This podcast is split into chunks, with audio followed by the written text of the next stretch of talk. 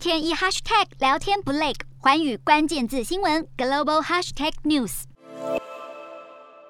以色列总理班奈特十四号前往波斯湾国家巴林，进行以色列政府领导人在当地的首次正式访问。由于美国前总统川普促成巴林与阿拉伯联合大公国签署亚伯拉罕协议，成为继埃及和约旦之后第三和第四个与以色列建交的阿拉伯国家，而班奈特此行是亚伯拉罕协议以来以色列领导人最近一次出访中东。班奈特表示将会会见巴林国王和王储，并举行一连串的会谈，充实两国间的和平协议。